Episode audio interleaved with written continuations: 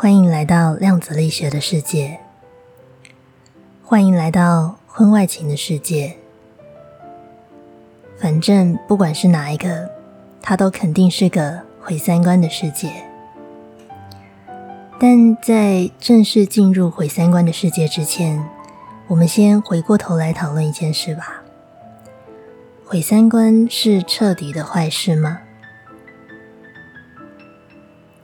直观来说，当然不好啊，因为毁三观会让你至今采用的系统和模式都不再管用，所以你会不知道该相信什么，该如何看待眼前的这个世界，你的自我认同可能会严重动摇。我是谁？我在哪？我在干嘛？现在是怎样？这些问题大概会伴随脏话，照三餐问候你。这份不安、恐惧、晕眩的感觉会崩解你的日常，威胁你的生存，带来看不见明天、眼前一片黑暗的危机。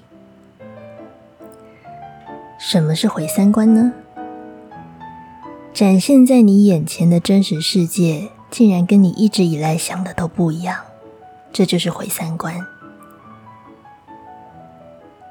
可能有些朋友不确定所谓的三观是指哪三观哦，所以我简单讲一下，三观就是人生观、世界观和价值观，也就是你对你自己的认知、你对外在环境的认知和你对于自己与环境之间的关系认知。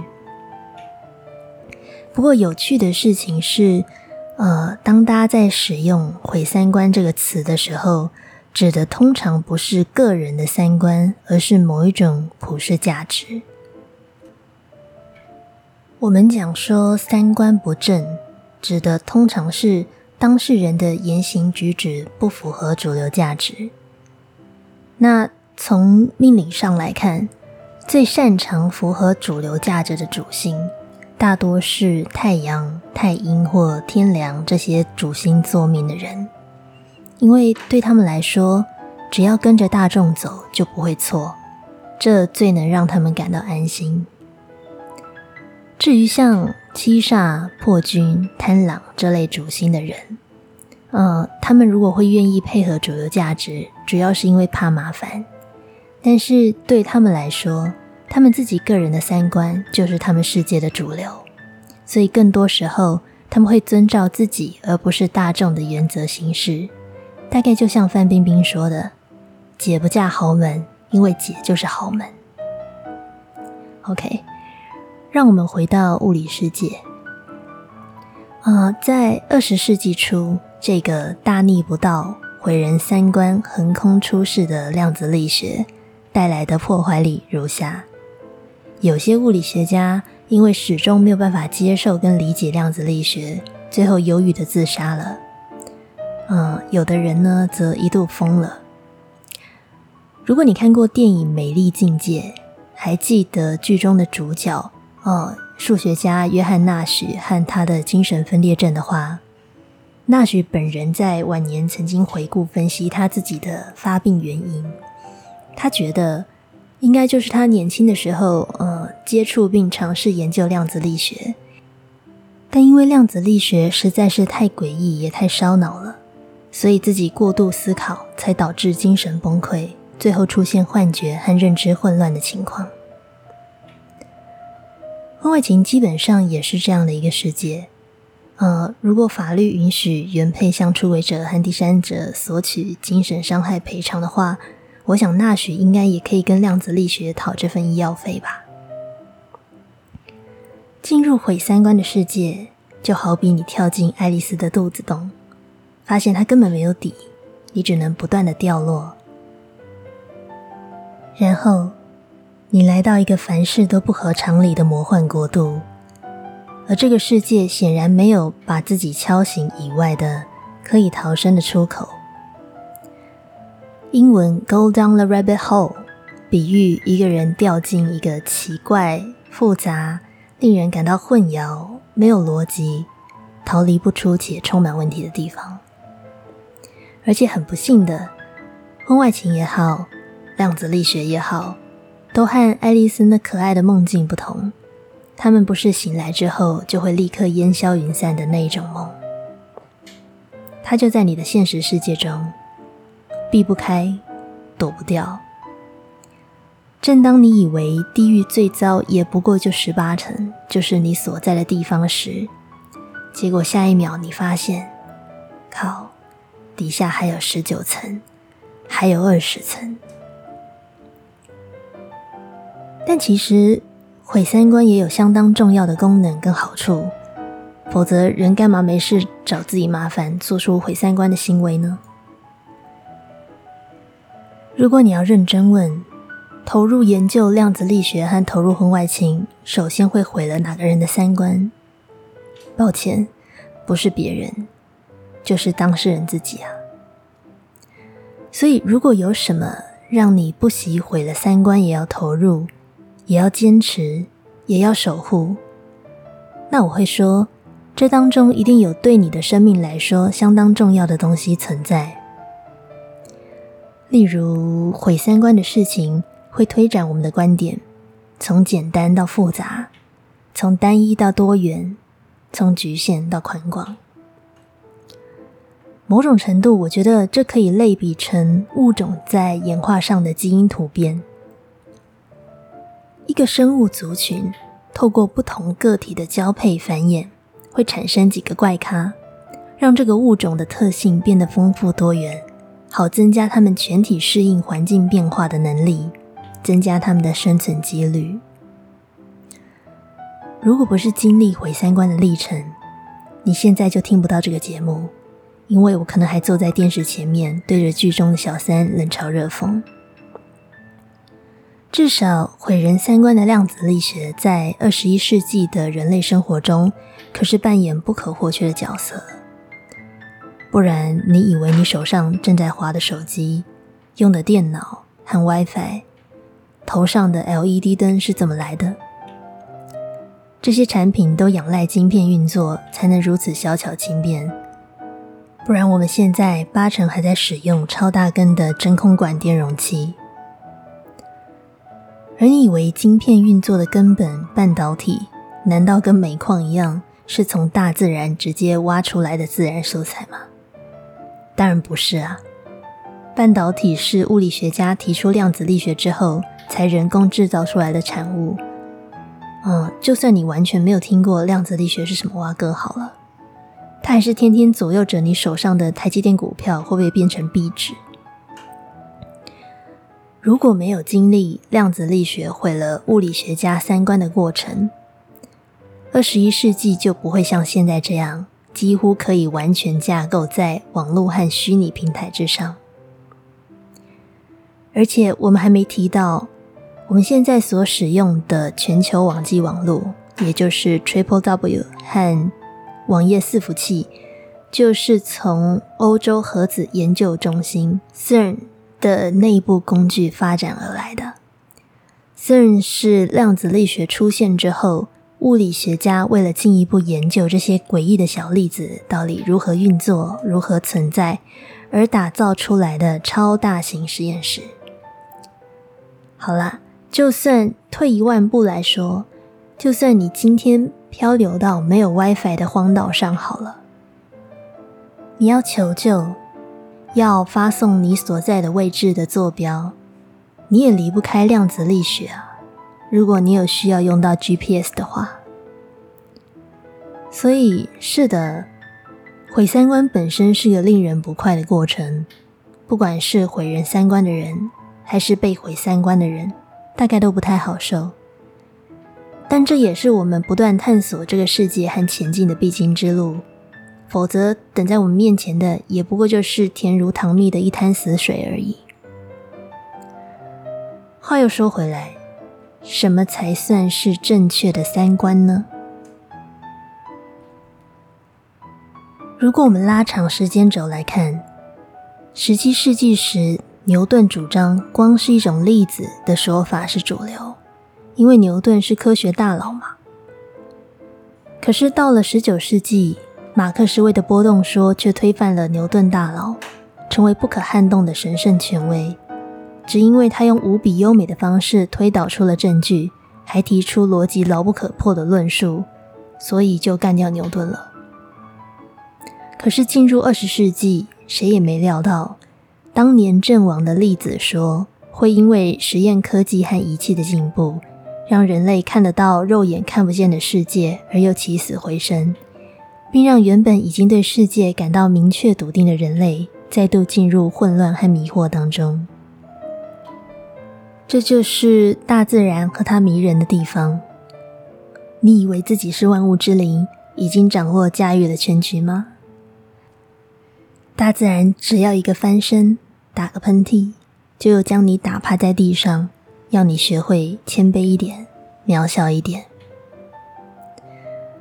台大物理系的高永全教授。如果我没记错的话，他现在应该已经退休了。啊，高教授曾在量子力学的科普讲座上面引用美国物理学家费曼的一句话。费曼说：“我有把握，没有人搞得懂量子力学。”根据高教授的形容，量子力学是一个很多人知道但没有人懂的科学。这是一句很有意思的话。他们把知道和懂得，也就是 know 跟 understand 区分开来。我对这件事深有所感，是吧？婚外情也是一个很多人知道但没有人懂的世界。也许大家对自己的枕边人和家人也是，你认识他一辈子了，但是从来没有真的懂过他，不是吗？关于这个人为什么会这样，为什么会那样，我们其实并不知道。我们能做的就只是试着观察、猜想、推测、提出假设。老实说，我自己对婚外情和婚姻感情的探索跟研究越多，就越对这些事情没有确切的看法和价值判断。所以到最后，我才说。我无法提出什么观点或建议给大家，我能做的就只是讲一些故事，分享一些观察和我很主观的个人心得而已。量子力学的一代宗师，丹麦的物理学家波尔曾经说过：“如果你从来不曾对量子力学感到困惑，那你一定没有懂过量子力学。”这句话，我们就送给这些信誓旦旦、自认为自己绝对能够抗拒得了诱惑而不会踏入婚外情的人们吧，包括过去的我自己。因为显然，他们仍还在诱惑的大门之外，没有真的和诱惑本人面对面交手过。如果一个人从来没有过无法克制的被吸引、引诱而身不由己的感觉，也没有过任何对自己言行举止感到奇怪、不受控的迷惑。那不管对方或这个情境看起来有多像婚外情的前奏，他对这个人来说也从来没有形成过诱惑。不是有人勾引你就代表你真的碰过诱惑。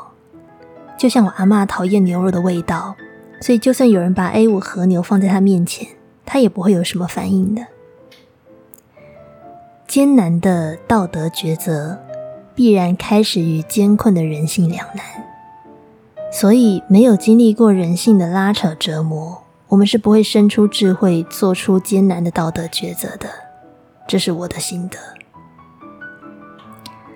好吧，让我们回到上一集提到的那两朵小乌云，也就是黑体辐射问题。那个在。紫外线范围内出现不合理现象的问题，到底哪里不合理了呢？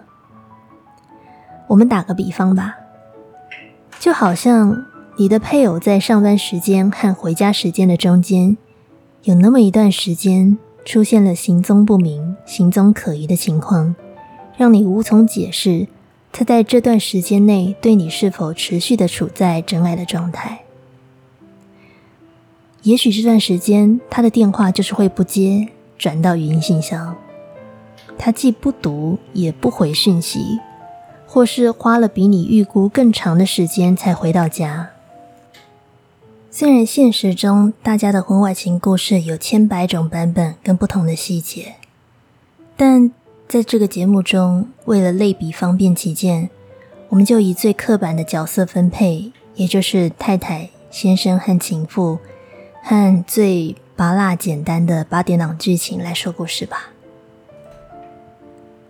总之，对黑体出现像这样下班后不马上回家之类不合理的现象，物理学家和普天下的太太们一样，试着想要找出一个合理的解释。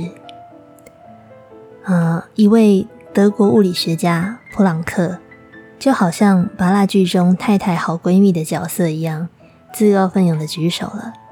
他说：“我去请数学征信社来调查看看吧。”所以普朗克就开始反复的进行计算、推敲那两个都不起来的数学公式，然后他像发现了什么似的抬起头，面色凝重的开口：“普朗克说，我找到了能够串起一些现象，说明这个不合理情况的东西，姑且就先叫它普朗克公式吧。”可是这个公式要成立，有一个前提假设。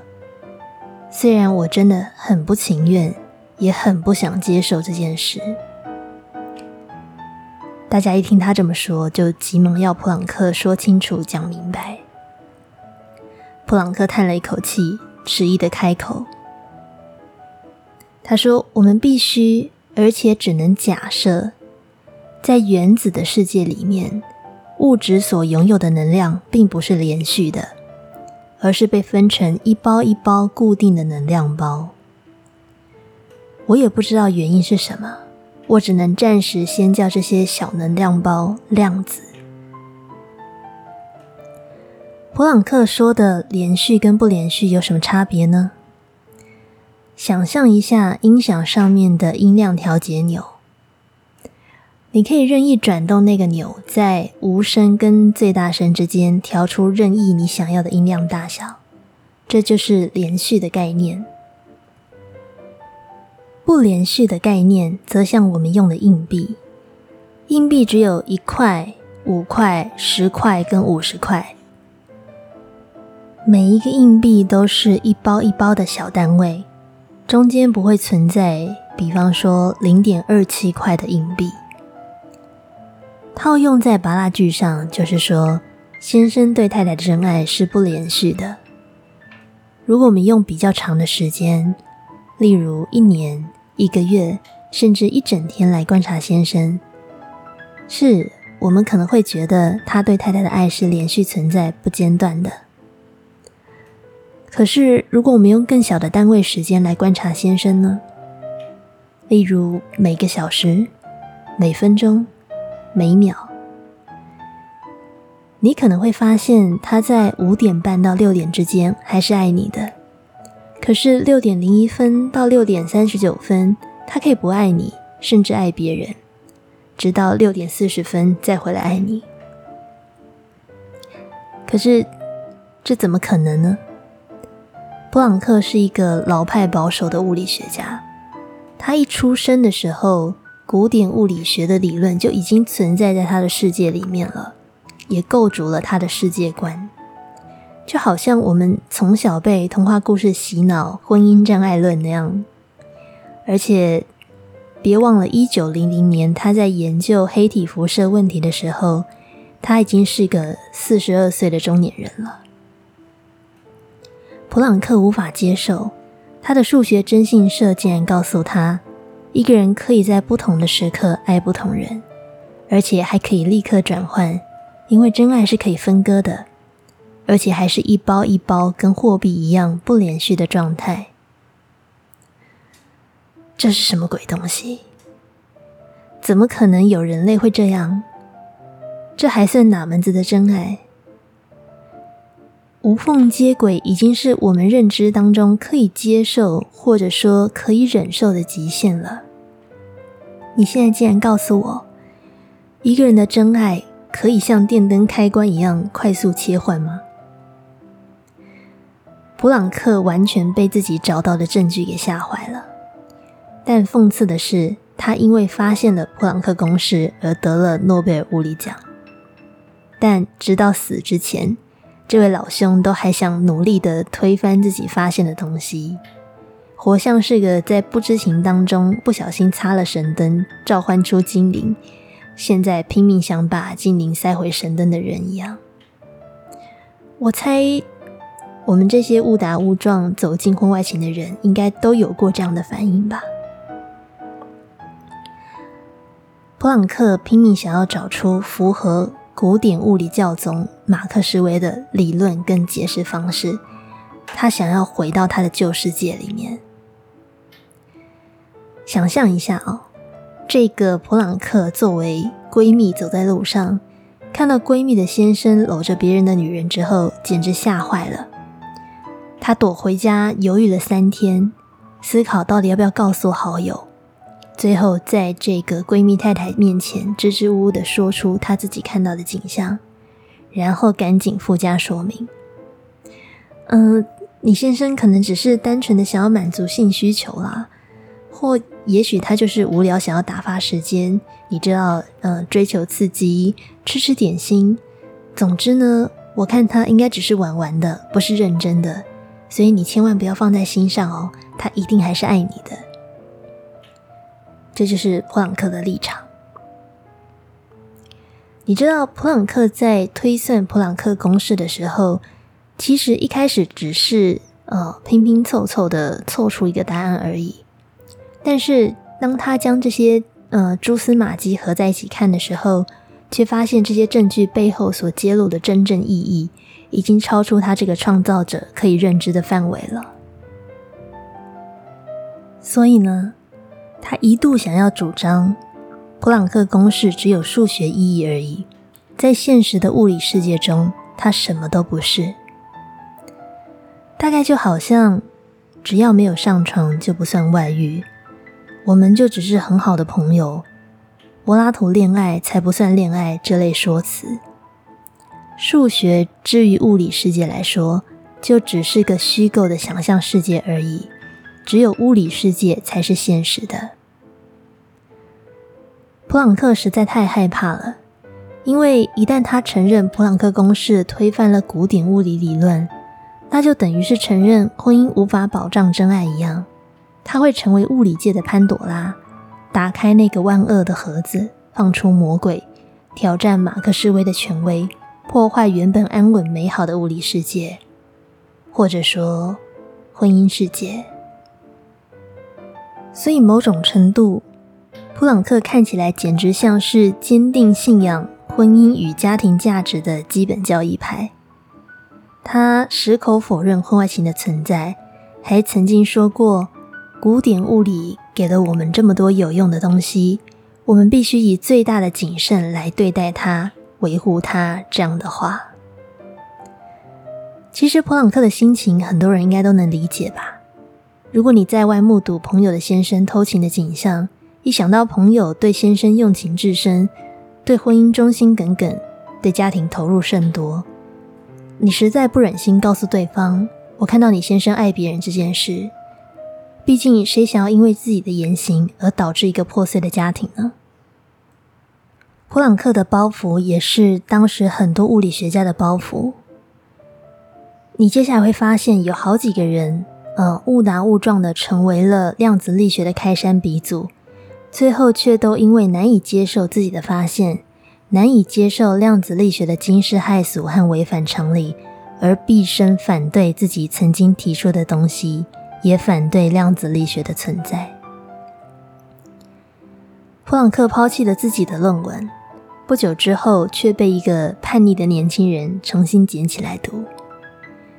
这个年轻人呢，刚从宅宅大学毕业，考上了公务员，每天顶着一头乱乱的蓬蓬头，坐在办公室，三不五时当当薪水小偷，在上班时间偷偷研究普朗克和赫兹掌握到的外遇证据。后来，这个家伙写了一篇狂野而大胆的论文，叫做《关于光的辐射和转化》。我有个大胆的想法。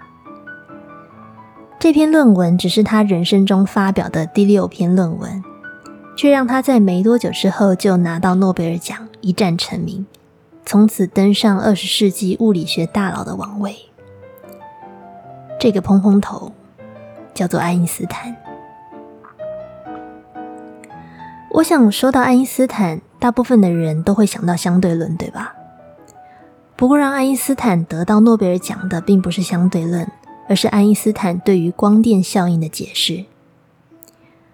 因为我们的主题终究不是科学，所以我在这里就不详细解释光电效应是什么。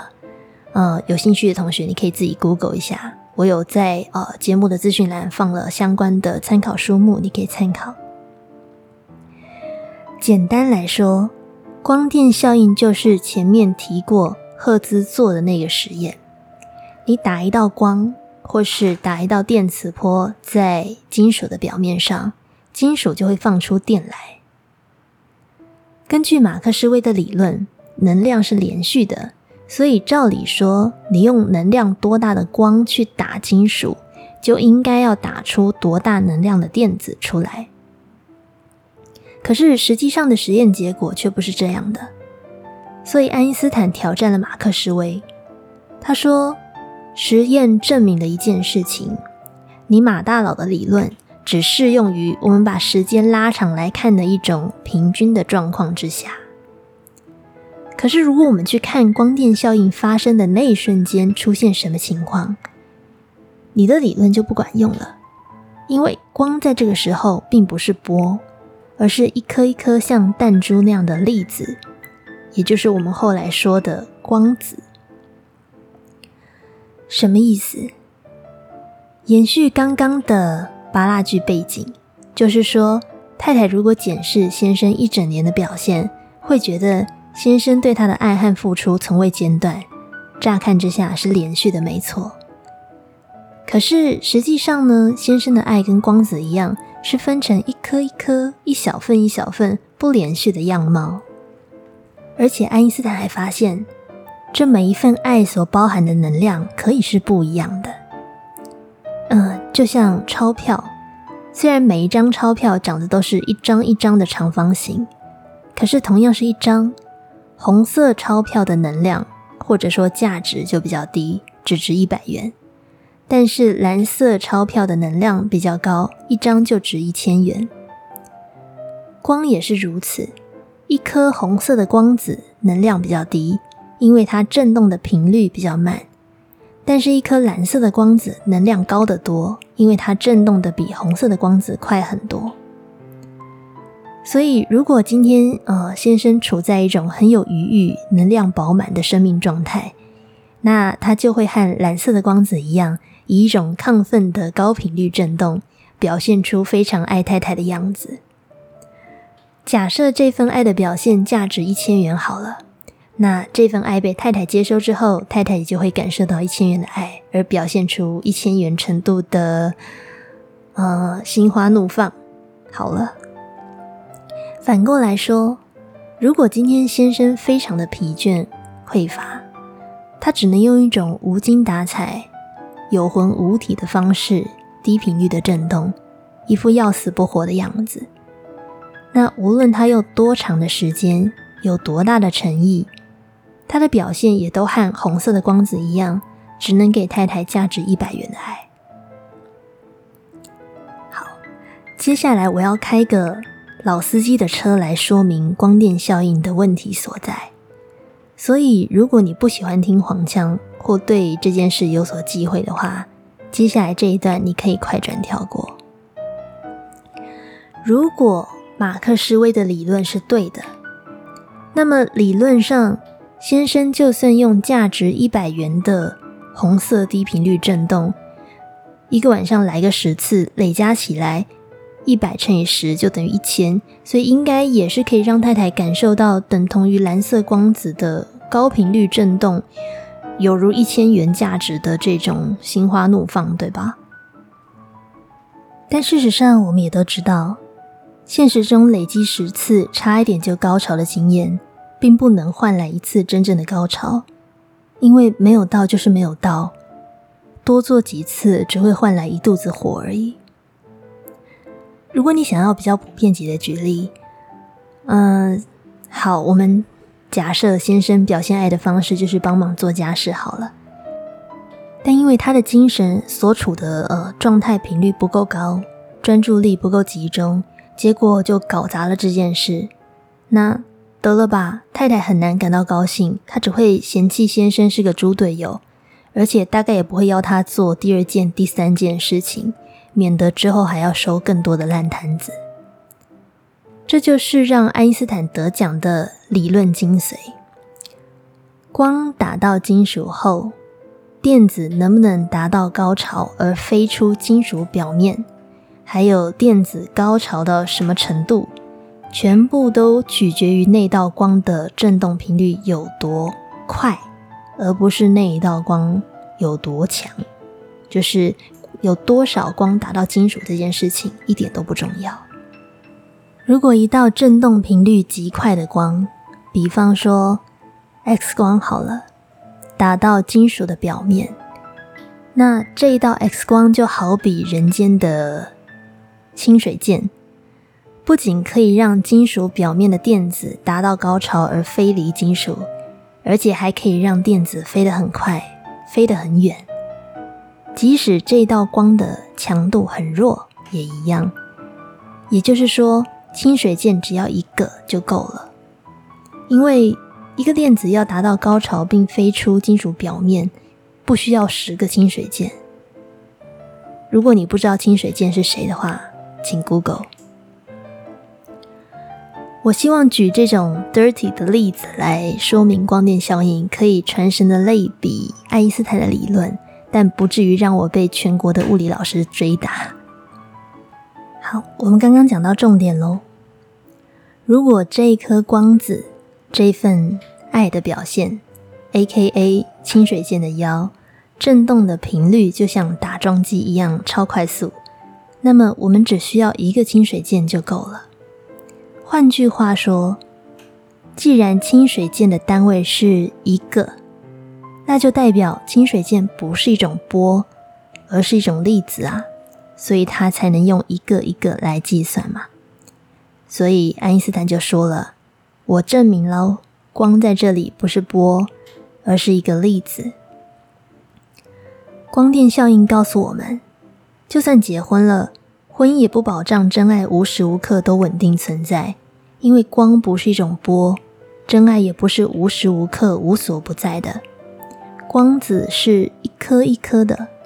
爱可以是一份一份的，它可以有不同的能量，而且如果你想要的话，你也可以把它分给不同的人。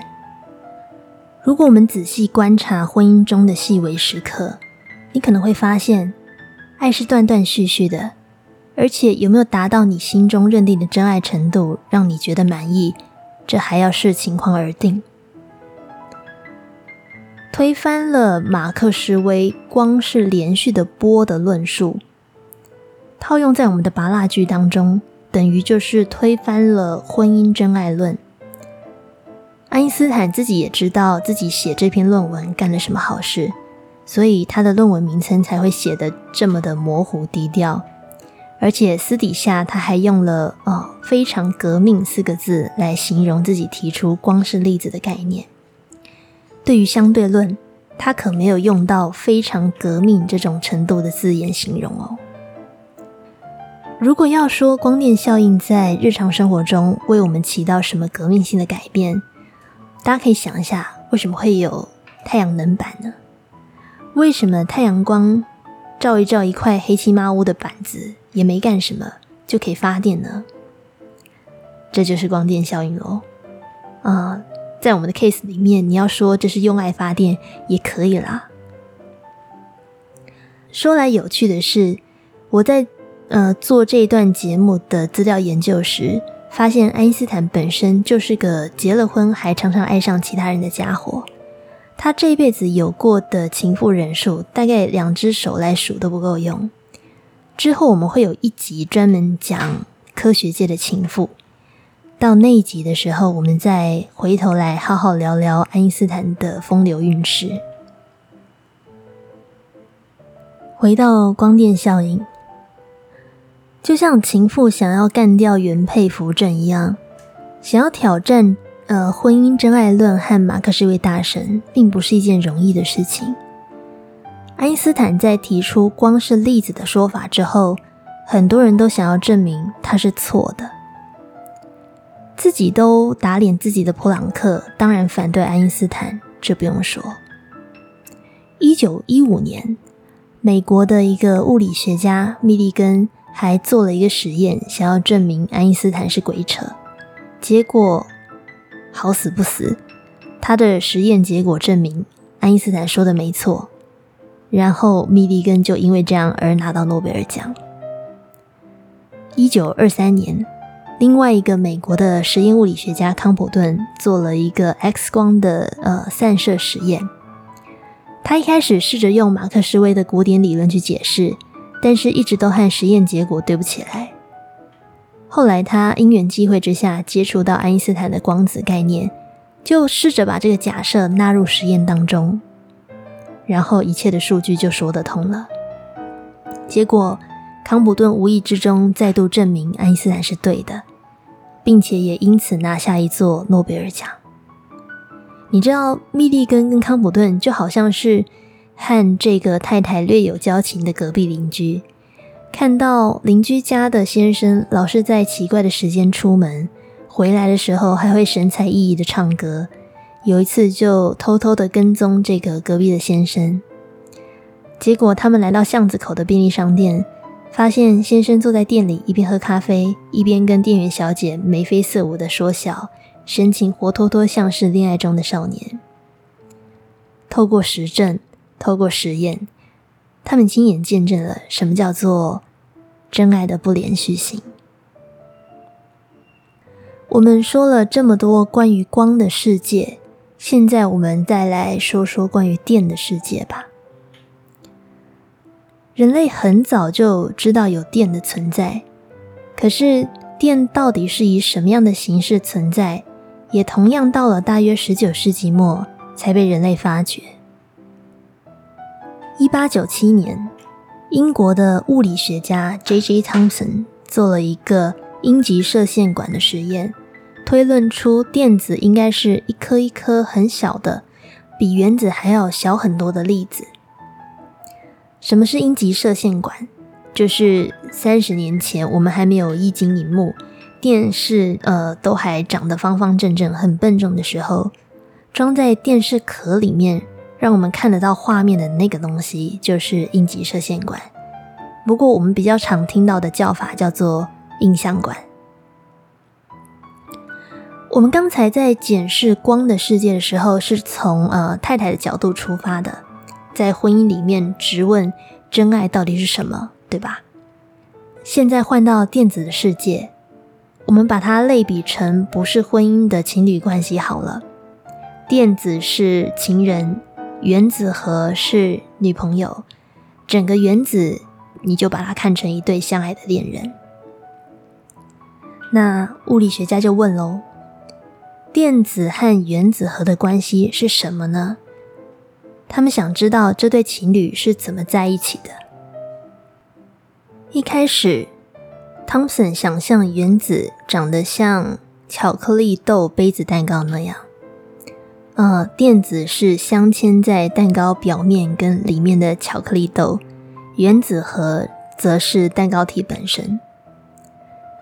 其实它真正的说法是英式布丁的模型啦，但是因为我们在台湾比较少吃到这种里面有包葡萄干的英式甜点，所以我换成大家比较好想象的巧克力豆杯子蛋糕哦，或马芬蛋糕，大概就是那个样子。汤森的想象是这样的：女朋友这个原子核就是整个原子世界的中心。而电子作为一个好情人，就该紧紧的黏住女朋友，附在她身上。这样。然而，一九一零年，纽西兰的物理学家拉瑟福做了一个 alpha 粒子的轰击实验，结果发现汤森的模型应该是错的。这个 alpha 粒子实验发现什么呢？我简单形容一下，就是拉瑟福拿了一个嗯。代表寂寞的东西叫做 alpha 粒子，轰炸这对情侣。照理来说，如果电子和原子核这对情侣像汤 o n 说的那样，就黏贴贴的紧抱在一起，那寂寞应该只会穿透他们，而丝毫无法影响他们，对不对？可是实验结果却发现，尽管大部分的这个 alpha 寂寞都如预期中的通过了这对情侣，但大概每八千个 alpha 粒子中，就会有一个被大力的反弹回来。可见这里面有些猫腻，看起来有某些时候电子并不在原子核的身边，这个。呃，女友小姐是自己独自一人的，她感到很寂寞、很空虚，所以当 alpha 粒子打到她，她就很有反应的把 alpha 粒子给弹了回来。拉瑟福因此修正了汤 o 森的模型，说：“不对，我觉得原子看起来似乎更像是一个太阳系，而电子则像是行星一样围绕着太阳在外面打转。”在行星和太阳，哦，或者是情人跟女朋友之间，存在着一些空虚的距离，就是偶尔原子和女友会找不到他的电子情人，但大致上来说，电子情人都还是以女友为生活的核心，围绕着他打转的。这个听起来有一点工具人和公主病的模型，当然也有它的问题。因为如果拉瑟福的这个呃太阳系模型是正确的，那么他就又再一次的挑战到了马克思韦的理论了。因为根据马克思韦方程式，电子如果围绕着原子核打转，那电子会不断的放出强烈的电磁辐射，并逐渐失去能量，所以最终它一定会坠毁在原子核上面。这个类比应该应该蛮好想象的吧？就是如果这个电子情人以女友为生活的重心打转，他最终就会失去能量，失去自我，不断的消耗自己，最终呃精尽人亡，就两个人就彗星撞地球爆炸，然后结束。可是，在现实生活中，并没有发生这样的悲剧。电子情人和另外一个世界的光一样。都再次忤逆了马克思韦大神，因为电子每天都还是忠实的扮演着好女友的骑士，勤勤恳恳的绕着原子核打转，同时也还是好好的活着，从来没有坠毁挂掉。这个奇特的现象就引起了丹麦物理学家波尔的好奇心。一九一二年，他研究了氢原子的光谱，嗯。研究光谱大概就可以类比成他对这对原子情侣拍了几次照片或拍了几次纪录片了。反正波尔就发现一件奇怪的事情：这个氢原子只能放出波长符合某种特定规律的光。所以波尔反推，这意味着电子只能待在某一些和原子核维持特定距离的轨道上面运行。也就是说，电子不能任意的决定它和原子核之间的距离，这个距离是固定的。根据波尔的计算，最靠近原子核的这个轨道能量最低，也就是说，电子待在那边的时候最乖巧稳定。只有当电子获得特定的能量的时候，它才能够往上跳到能量比较高的轨道上。而且，如果我们没有为电子持续补充这个外来能量，那电子就会很快的掉回原本最低能量的轨道上面。诡异的是，波尔没有办法知道，呃，从低能量的轨道跳到高能量的轨道，或是从高能量的轨道调回低能量的轨道，在这中间，电子到底跑去哪了？波尔追踪不到电子的位置。仿佛电子像鬼一样，只是突然的出现在某个轨道，然后消失，接着又像变魔术一样，突然出现在另外一个轨道上。上面这段描述，如果你听了觉得很晕，没关系，我们就改回用情侣模型来比喻吧。电子先生不是一个天天绕着女友打转的好情人吗？但是在波尔跟拍这对情侣之后，他发现有某几天，电子先生似乎会受到某种莫名的刺激，突然就不回女友家了，在外彻夜不归了一天。但刺激很快消退之后。隔天，先生就乖乖回家，当起女友的好情人。只是走进女友家的大门之前，电子先生发出了神采奕奕的耀眼光芒，睡得乱七八糟，一副呃《Top Gun》里面的 Tom Cruise 一样。所以波尔想知道，电子那天晚上到底去了哪里，又为什么回到女友家，回到稳定的生活状态之前。会发出如此奇特耀眼的光芒，那个容光焕发、满面春风的模样，到底是从哪来的？而且很奇怪哦，每一次波尔偷拍到电子的笑容跟幸福的模样，都是同一种，他发出来的光都是固定的那种，从来没有其他的表情过。所以波尔忍不住这样想。看起来，电子先生每次莫名消失的那晚，应该都去了同一个地方，见了同一个人。他试着尾随电子，却发现根本没有办法掌握电子先生的行踪，因为每一次他们走到王十字车站的某一道墙前面，电子先生就突然穿墙消失了。好吧，侦探波尔只能下一个微弱的结论。告诉原子和小姐，我怀疑你男友出轨了。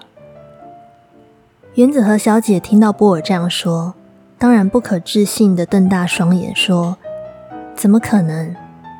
我男友天天围着我打转哎，而且他说我就是他人生的唯一，没有我他就活不下去啊。”波尔点点头附和说：“是啦，可是根据马克思韦方程式。”电子围绕着你打转，就会不断的消耗能量，最后坠毁，精尽人亡啊！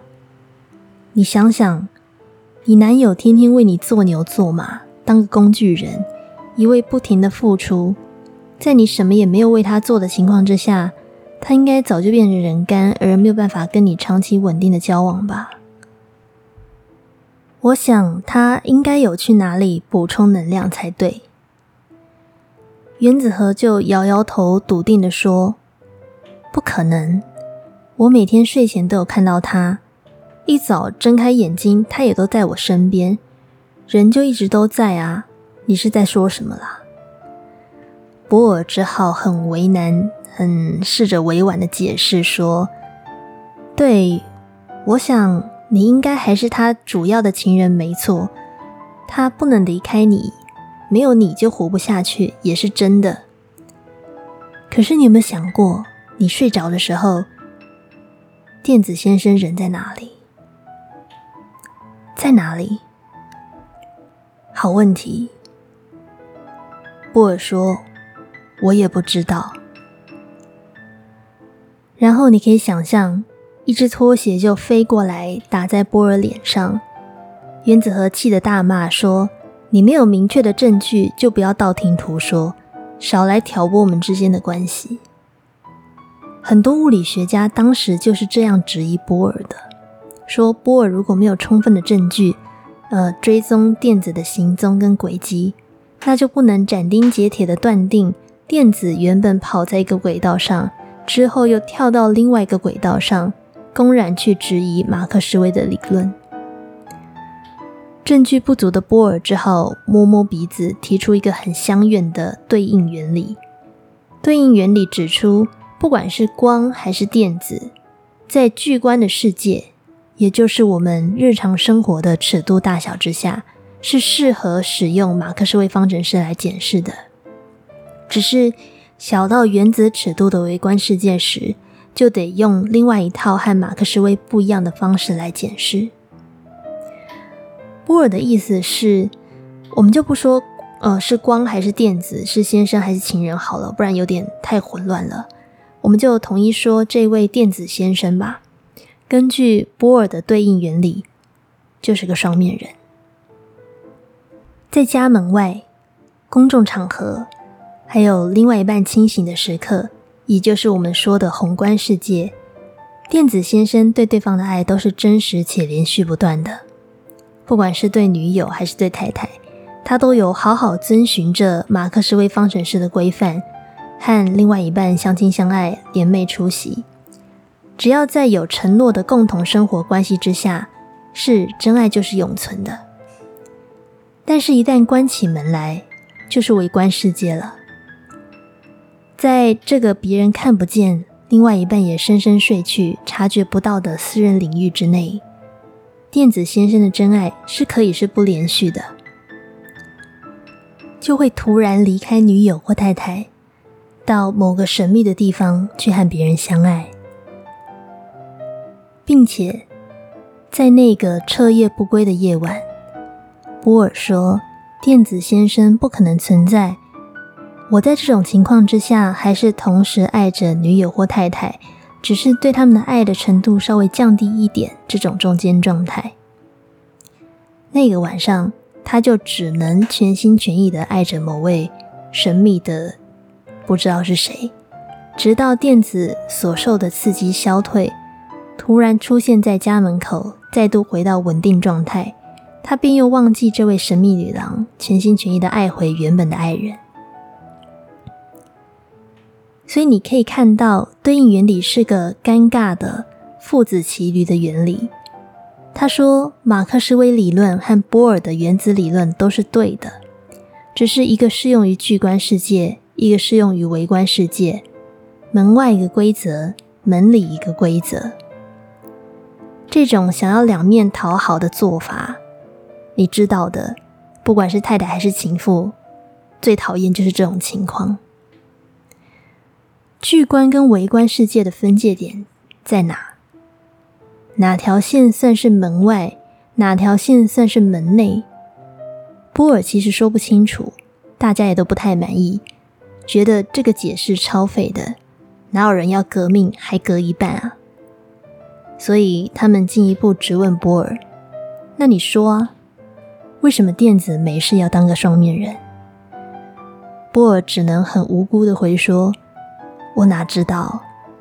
我就只是看到他表现出双面人的行为啊！我又不是电子，你问我，我问谁？这下完了。二十世纪的物理学家不仅没有办法解释。”在原子的微观尺度当中，为什么光不是波而是粒子？为什么真爱在婚姻当中竟然不是永恒持续，而是可以被切割之后分给其他人的？现在被波尔这样一搞，他们还没有办法解释为什么电子在原子世界里面的行为难以捉摸跟掌握？为什么一个看起来对女友很忠诚？两个人感情也很好的优质情人电子先生，要在私底下扮演双面人，神神秘秘的出轨，而且还没有人可以掌握得到他的行踪。下一集我们会继续深入这个真爱到底是太太还是小三的宇宙大灾问。有另外一群科学界的新星，试着以毒攻毒，用毁三观的思维。来破解这个毁三观的难题，并且看着事情朝着越来越令人费解的方向发展而去。最后，祝你有个平静的夜晚。我们下集见，晚安。